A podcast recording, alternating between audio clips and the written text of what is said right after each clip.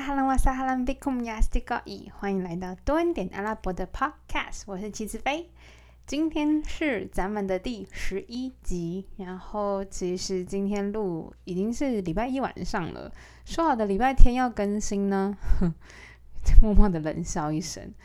但由于最近实在是心情非常的低落，诶，所以我觉得我今天就是一个赋能大爆发，就是要来讲黑特阿拉伯的日子。哼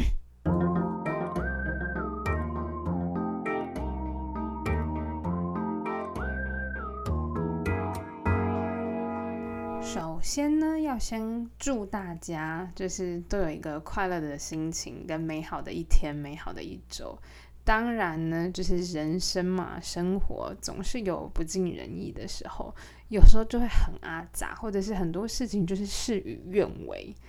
唉，这时候该怎么办呢？就是只能转个念喽。但在转念之前呢，我要先跟大家讲，就是 Instagram 啊、social media 上面那些美好的人生、美好的生活，或者是那些照片等等，都是生活中的某部分的 highlight，而且它绝对不代表这个人他的他的全部。嗯，好啦，总而言之呢，我就是想要跟大家讲，就是，诶，呃。在我传递阿拉伯生活的时候，的确很多时候是很冒险、很有趣、很惊奇，但是很阿杂的时候，我一定要让大家知道，因为我也是很不喜欢，就是你知道，只报喜不报忧。人生就是有很多事情就是很阿杂，你就觉得啊，就是真的很想叹一大口气，然后很想找个算命的来告诉我，就到底未来会发生什么事。好了。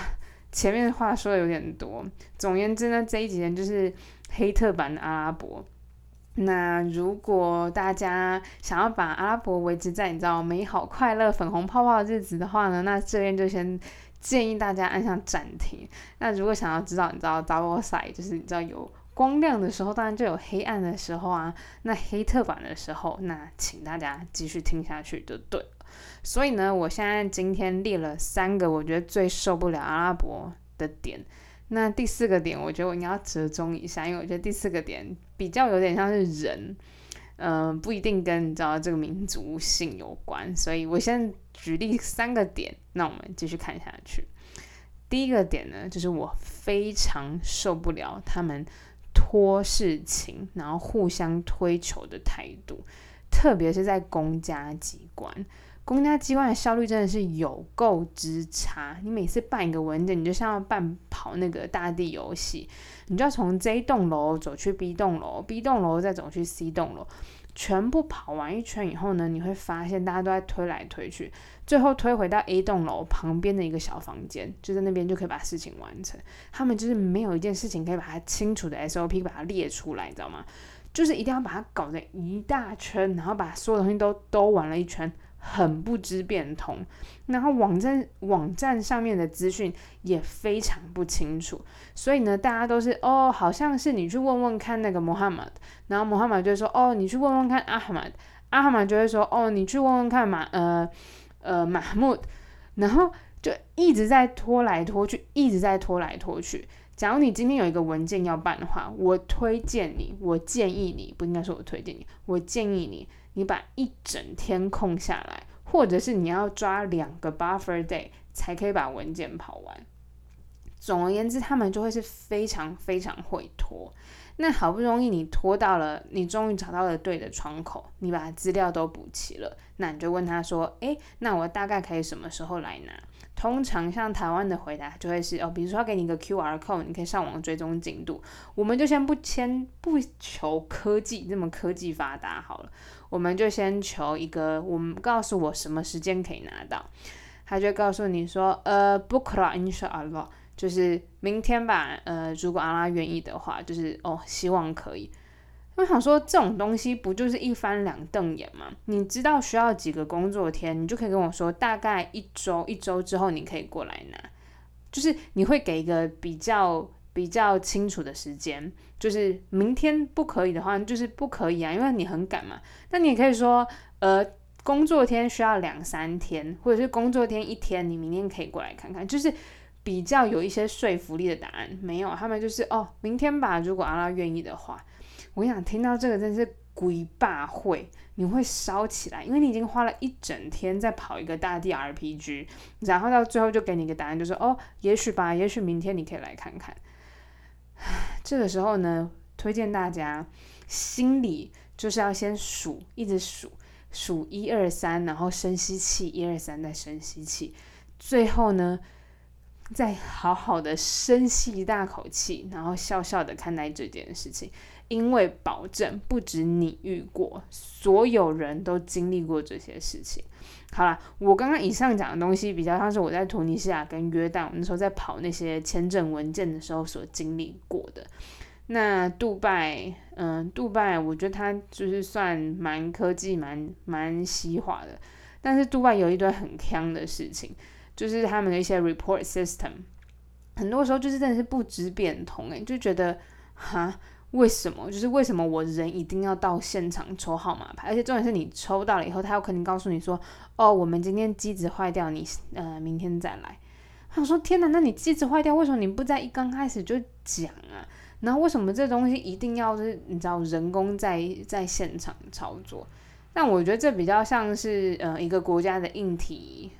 对啊，硬体的进步以及呃，online offline 的的的的统一整合程度，那我们就先不说这一块，那就是求求就是那些公家机关的朋友们，麻烦。你在处理这些事情的时候，能不能够一个比较积极或者是比较清楚的 SOP，告诉我们这些渔民、这些民众们该怎么去 follow，该怎么去搜集到我们要的资料，提供给您，然后并且告诉我一个比较正确一点的哦，你下一周可以过来拿的这种回答方式。啊，天哪，怨气好重哦！因为我本人就是有在突尼西亚发现，就是我跑了一整圈，然后回到同一个原点。他说：“哦哦，就在隔壁小房间，呃，你把护照交过去就可以了。”我想说，Hello，我今天早上一整天，我从整个城市的东边跑到了西边，又从西边跑到了北边，最后回到了原点。你告诉我说，在隔壁小房间就可以把这件事情完成，哇，真的是。有苦说不清诶，但我觉得这真的是到后来就是回归到一句话，很多事情就是你真的是要放宽心。我觉得，我就在那时候开始慢慢学会学会放宽心，不能拿亚洲的那一套标准流程，或者是亚洲的那一套效率套用在阿拉伯世界。我跟你讲，吃亏或者是你知道有怨念的，只会是你自己。对于他们而言，真的是不痛不痒。对他们终究是你知道会叼根烟儿，然后看着你排队，然后慢慢处理他手上的文件。他们的办呃办公室人员，尤其是公家机关人员的办事效率，真的是不敢恭维，不敢恭维。好啦，那第二点呢，我就是要来考 C 他们的一大另外一个诟病，就是守时。守时这件事情，基本上在阿拉伯文化不存在。天哪，我觉得我录完这一集会不会下地狱啊？但守时这件事情对于他们而言真是非常难呢。但我觉得，嗯，守时跟真的是跟文化特性有关。就比如说像日本，日本的守时文化就是守时到一个夸张。比如说我之前在日本拍片的时候，原本是说，呃，傍晚五点的时候要在 lobby 集合。对，五点整，然后我们五点要出发。我知道日本非常守时嘛，所以我大概四点五十五的时候就到 lobby。我四点五十五到 lobby 的时候，所有日本的客人已经在那边等我了，我是最后一个。我想说，诶 h e l l o 就是。你懂吗？就我已经提早五分钟抵达，但是对于他们而言，我不知道有没有一个正确的数字，但是他们所有的日本人或是呃同团的日本客户们已经准时抵达，所以我到的时候，对于他们而言已经算是迟到。我觉得那时候有点 culture shock，就是诶，我已经四点五十五。提前五分钟到 lobby 集合，就是 lobby 到游览车，你知道也不过就是走出呃走出大厅的距离，但是他们可以知道这么这么的准时。除了在呃上工的时间就是提前抵达之外，他们在下班的时间也非常准时。呃，由拍片的例子来讲，比如说我们这个场景七点要结束这个这个场景的拍摄。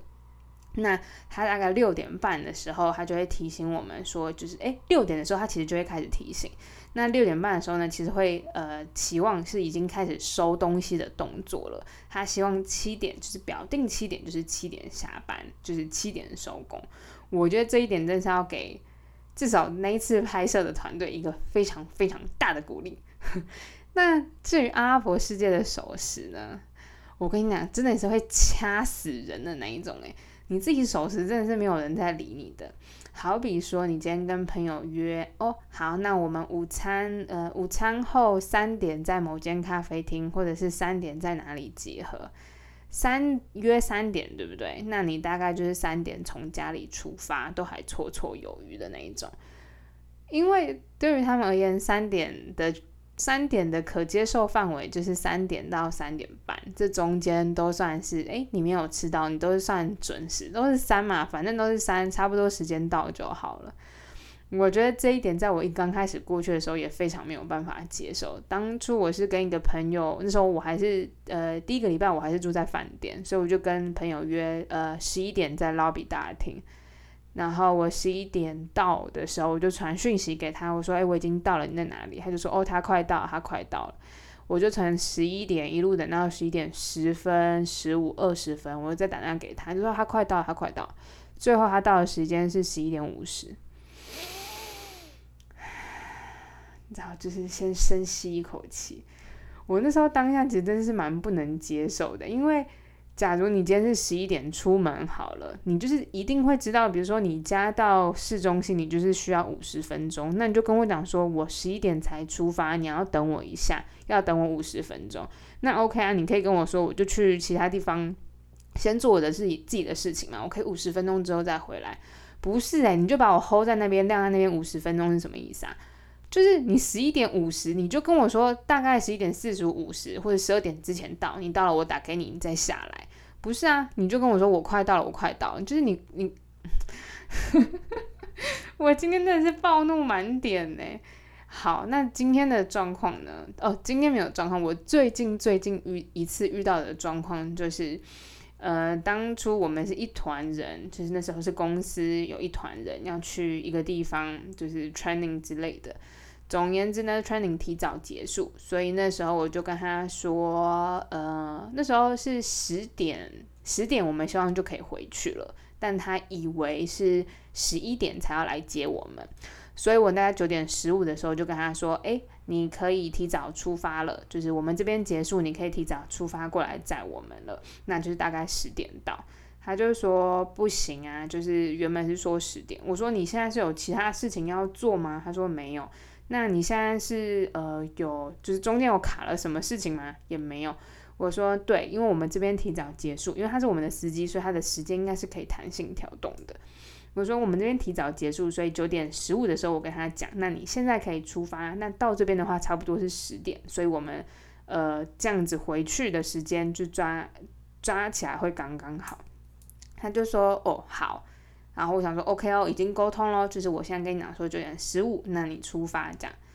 后来呢，大概九点四十五、五十的时候都还没有看到他回讯息这样，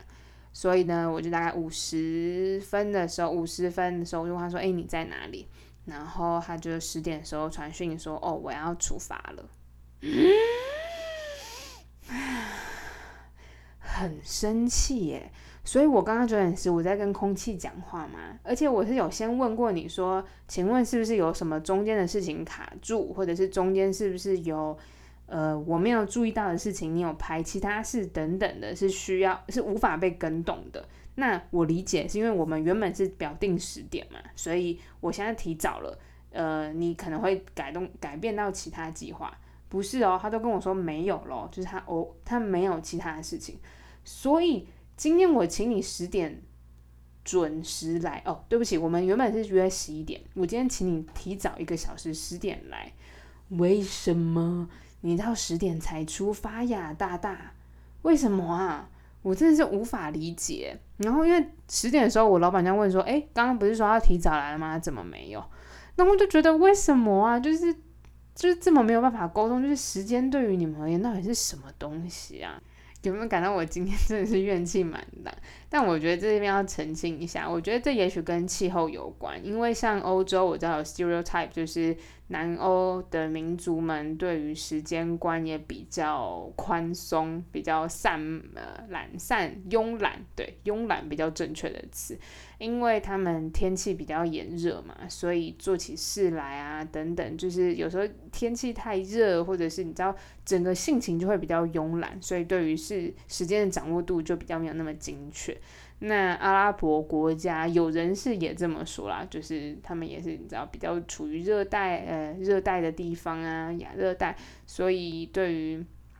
嗯天气只要一热，他们就会你知道比较散漫起来。那这边有一个蛮有趣的，想跟大家分享，就是呃阿拉伯事件，他们对于每个国家有一些 stereotype，那他们对于苏丹人，就是苏丹人就会 stereotype 就是懒散。就是他们就会说哦，你很懒散，就说哦，你是苏丹人哦，就是呃，anti 苏丹尼啊，就是哦，你是呃，你是女生 anti，你是你是苏丹人，就是你你懒惰懒惰的，我觉得这还蛮可爱的啦，但还是无法接受，就是当时间守时这件事情对于他们人真的是蛮不简单的，所以当然也有一些阿拉伯人是非常守时的，这个毋庸置疑。那我们就要你知道，好好爱护并且珍惜那些守时的阿拉伯朋友，都要给予他们非常大的鼓励，以及就是然后真的很很肯定他们守时的这个表现。那至于比较遇到不守时啊等等的状况，就是我们就是 深吸一口气，然后放宽心。好哦，关于守时，我觉得还有一些事情就想要跟大家分享，就是。呃，像我在跟我客户们约约 meeting 的时候，比如说我约早上，基本上就是很难成，非常难成，就是时间他们要么就是缺席啦，要么就是你知道一个到另外一个没到，所以后来的呃 meeting 我都至少是约十点十一点之后，嗯，那有一些我觉得还有一些很扯的，就是。比如说，你跟他约，你已经约下午了，然后他会在 meeting 的前两分钟传讯息给你，说我今天不能参加，然后你回讯息说你要改到什么时候呢？等等，他就会直接消失。当然，我觉得再一次强调，就是某些阿拉伯人是非常守时的，然后也是非常专业的，这毋庸毋庸置疑，请给予爱护以及肯定这些。很棒的阿拉伯人们，那至于你知道遇到比较多数比较散漫一点的人，就是大家深吸一口气，我们看下去。第三点呢，我觉得这一点蛮，我自己觉得蛮严重的，或者是至少影响我很严重。我觉得前面前面比如说呃不守时啊，或者是公家机关你知道拖拖拉拉这些事情。对于我的影响没那么大，就是我对于这个文化的看法，或者对这个国家的看法影响没那么大。但第三点，我觉得影响我至今都还蛮深的，就是我觉得阿拉伯的商人，至少是小贩们，就是那些旅呃卖一些卖卖游客东西的那些小贩们，我觉得蛮多都蛮不老实的。嗯，那。当然，我觉得这也不是要以偏概全，只是我 overall 的的想法跟感觉。我觉得这也关乎到旅游产业的成熟与否，以及对于他们的收入，就整个国家的收入。如果这个国家它是本身就蛮富有的，那他们当然定价那些等等都会自然比较透明的公开，因为这就是他们的工作嘛，他们就是赚这些钱。那对于有一些比较低低收入的国家而言，当它的游客都是来自于那些高收入的国家，好比埃及来讲好了，呃，很多的观光客是来自于高收入的国家，他们来埃及呃旅游，对于观光客而言，你可能多个五美金，五块美金在，比如说在台湾好了。一百五十块，我可以买买，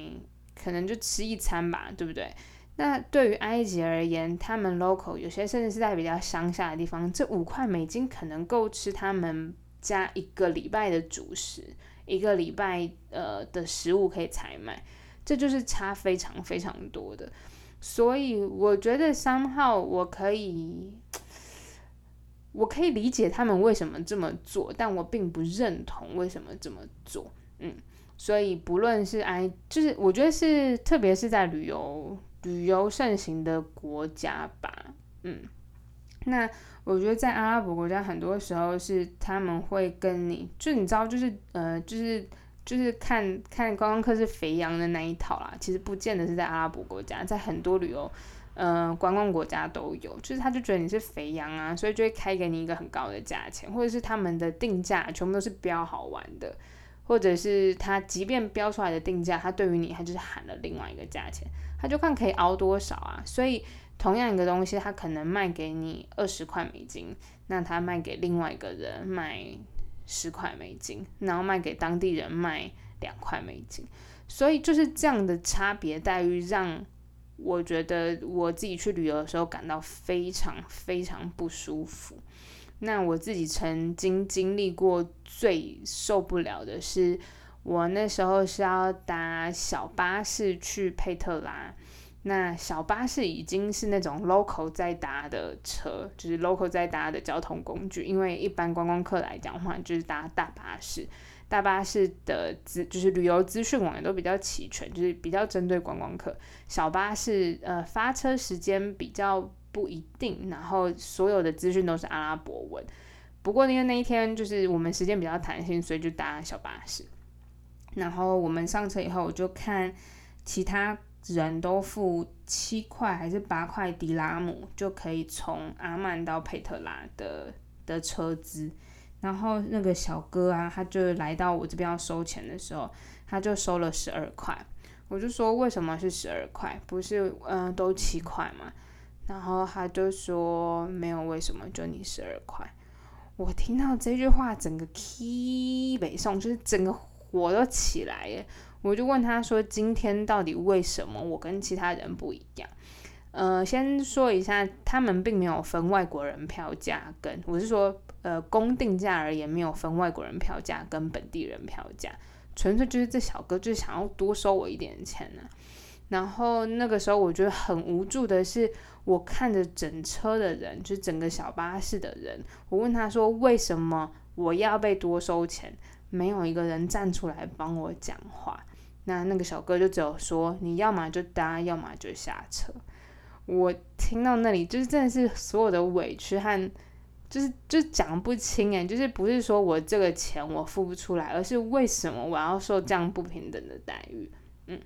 所以我觉得也是因为在这样子的生活中，你的长相你就是一个外国人，不论你今天是否在这边读书或者是生活，你的长相就是外国人，你就是一个欠人家。就是你知道揩油的，就是就是一个盘子嘛，你就是一个盘子，就是欠人家揩油。我觉得长期在这样子的生活下，或者是长期被呃被 local 的人这样子对待，或多或少，我开始对于身边的人，特别是身边呃那些陌生的 local，比较没有那么的信任，嗯。对于别人的帮助，我也会怀疑说他是否是带有目的性的来接触你，来帮助你。所以我觉得这其实蛮可惜的，因为很多时候阿拉伯人他虽然是他是出于善意，但是到我这边，因为我实在被太多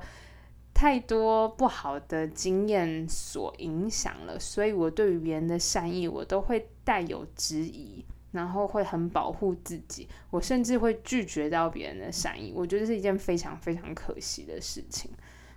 当然，就是有讲到说，这其实不限制于在阿拉伯国家而已，只是说阿拉伯国家因为观光产业非常的盛行，相信其他呃其他国家等等也会遇到类似的状况。我只能说，我自己其实也还在还在调整吧。对，就是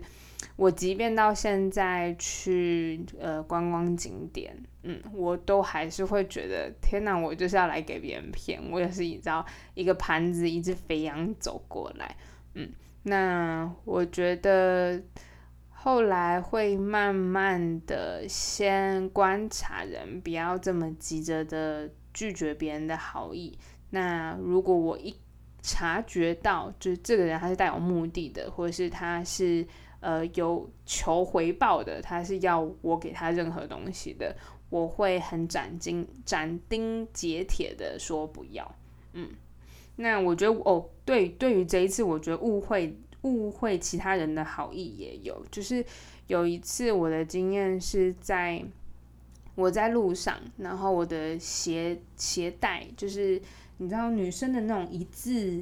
一字凉鞋，对，反正总言之就是我的呃我的凉鞋就就是那个前面绑脚的那个地方就掉了，掉的话基本上我是没有办法走，因为它跟我的脚没有办法绑在一起。总言之呢，我就站在旁边等，就是等别人拿着鞋子来救我。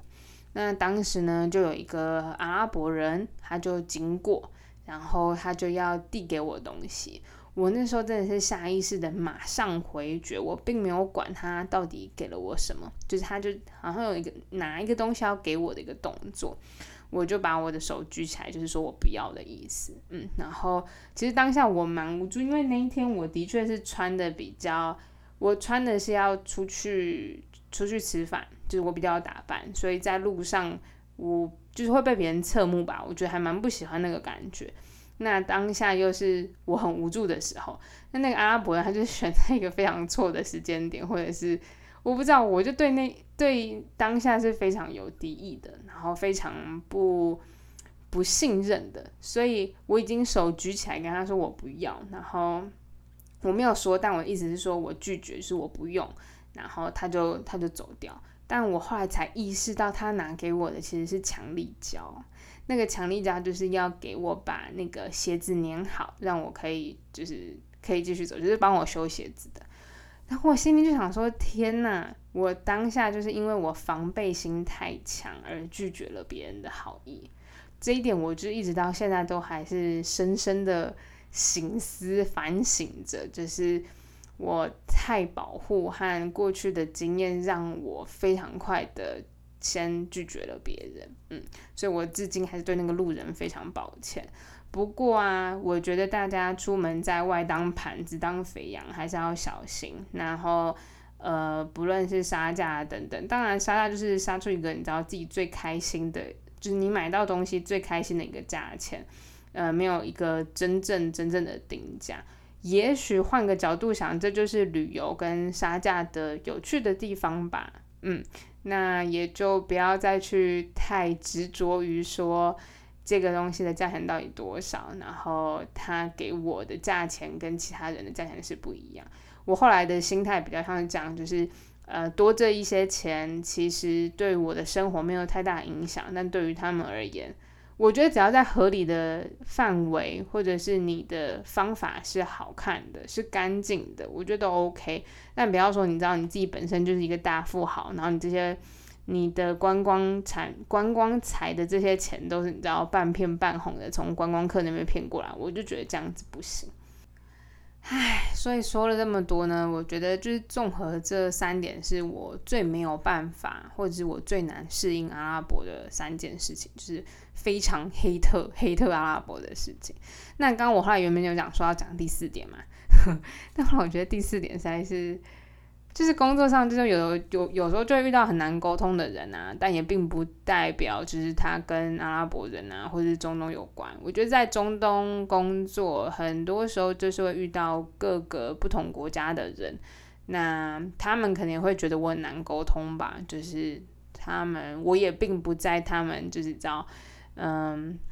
就是成他们的逻辑里面，所以我觉得。都都是在找一个方法来找出最好的沟通方式，然后让事情可以完成，事情可以往前进。所以最后最后呢，再三声明，就是我今天分享的比较像是我个人的经历跟我个人的经验，并不代表所有的阿拉伯人跟所有的呃中东国家都会产生这样的情形。嗯。那我觉得大家就是纯粹笑一笑，然后把这件事情，假如你真的真的这么不幸的遇到的话，就是转个念。有时候呢，就是你认真就输了。我觉得这真的是一个非常好的在中东生活下去的名言，就是当你把很多事情看得太认真的话，你就输了。就是对，不要用自己过去的思考逻辑来生活在那个国家。嗯，那我觉得不守时啊，和事情不不清不楚，公家机关的办事效率，这个比较就是连他们自己都会考 C，就是自己的国家。对我觉得这个倒是可以看一看，其实。我觉得蛮多他们自己的民音图啊，都有在讲这一块，我觉得蛮蛮有趣、蛮好笑的。那至于不老实的观光小贩们，到最后就是转个念，假如自己是在有能力的范围，然后他所提就是他所赚的价差也算是合理，他不是那种你知道，就是看你是个盘子，然后大肥羊那边砍你的话，假如是个合理的话，不妨就是觉得嗯。他们也就是观光财就赚这么，就是一年可能就赚这么几次，而且特别是在他们呃茉莉花大革命之后，整个阿拉伯之春之后，很多受到观光产业的影，就是观光产业受到很大部分的影响，所以他们观光财其实比以往之前是少非常非常多的，所以转个念吧，嗯，那对于别人呃给予的帮助，或者是当别人 approach 你的时候。我还就是学会先观察，也不要这么这么快拒绝，不然会错过蛮多阿拉伯人就是热情款待，就是善待人们的好意呢。好啦，那最后最后呢？天哪，我觉得我今天还是很阿宅我觉得我今天整个毛就是不对。唉，希望大家呢听完这几集，就是你知道笑一笑，然后还是在这个礼拜呢都能够顺顺遂遂，然后开开心心。赶快迎接周末的到来，我好期待，好期待四月份的连假哦，好像我放得到一样啊。对了，四月的时候，在今年四月十五会开始那个斋戒月，斋戒月呢又是另外一个故事啦。所以希望四月十五的时候斋戒月，我我应该是已经回到杜拜了，那到时候再跟大家分享斋戒月有趣的故事喽。好嘞。蹲点黑特真的是黑到爆，好生气哟！不知道你知道，深吸了几口气。好啦，那蹲点阿拉伯的 Podcast，我们下次见，拜拜。